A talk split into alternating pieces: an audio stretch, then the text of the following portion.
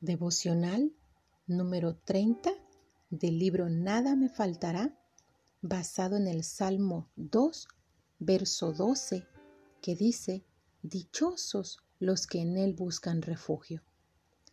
Cuando mi hijo pequeño tuvo un resfriado, me sentí completamente impotente. Él mismo no parecía entender lo que le sucedía a su cuerpo. El dolor, la fiebre, la tos, todos nosotros hemos tenido algún resfriado alguna vez.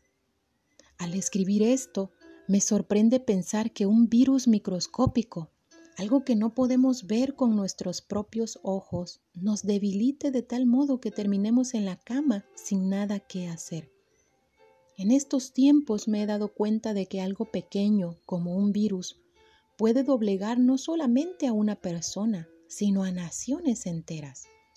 Cuando sucede algo así, cuando incluso las instituciones más poderosas se ven rebasadas por algo tan pequeño, pudiera ser inevitable pensar, ¿quién está a cargo? ¿Será que el gobierno está a cargo? Parece que no. Quizás la medicina y la ciencia es la respuesta. Tampoco. Nosotros mismos, mucho menos. El Salmo 2 señala claramente quién es el que está a cargo y es Dios. Este salmo mesiánico, es decir, que predice y apunta hacia el Mesías Jesucristo, proclama que ninguna de las naciones poderosas puede salirse del señorío de Cristo, el Mesías de Dios. Aunque las naciones piensen que pueden salirse del reinado y soberanía de Jesucristo, eso es absolutamente imposible. Dios está en su trono y nada lo puede sacar de allí.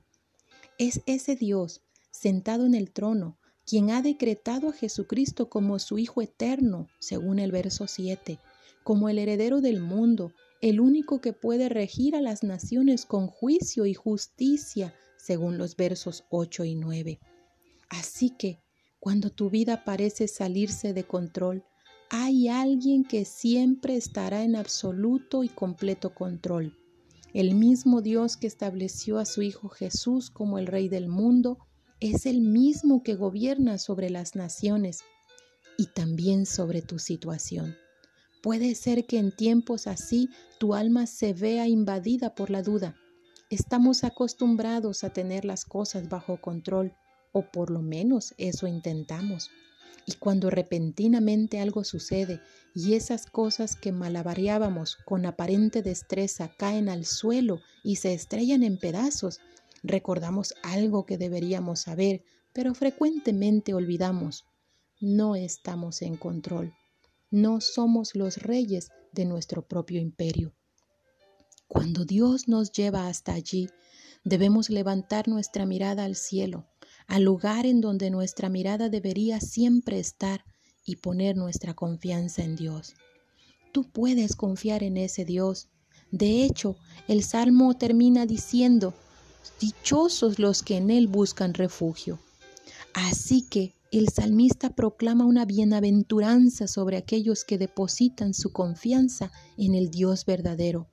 Quiero animarte a que por la gracia obedezcas a la voz de Dios que te dice, confía en mí.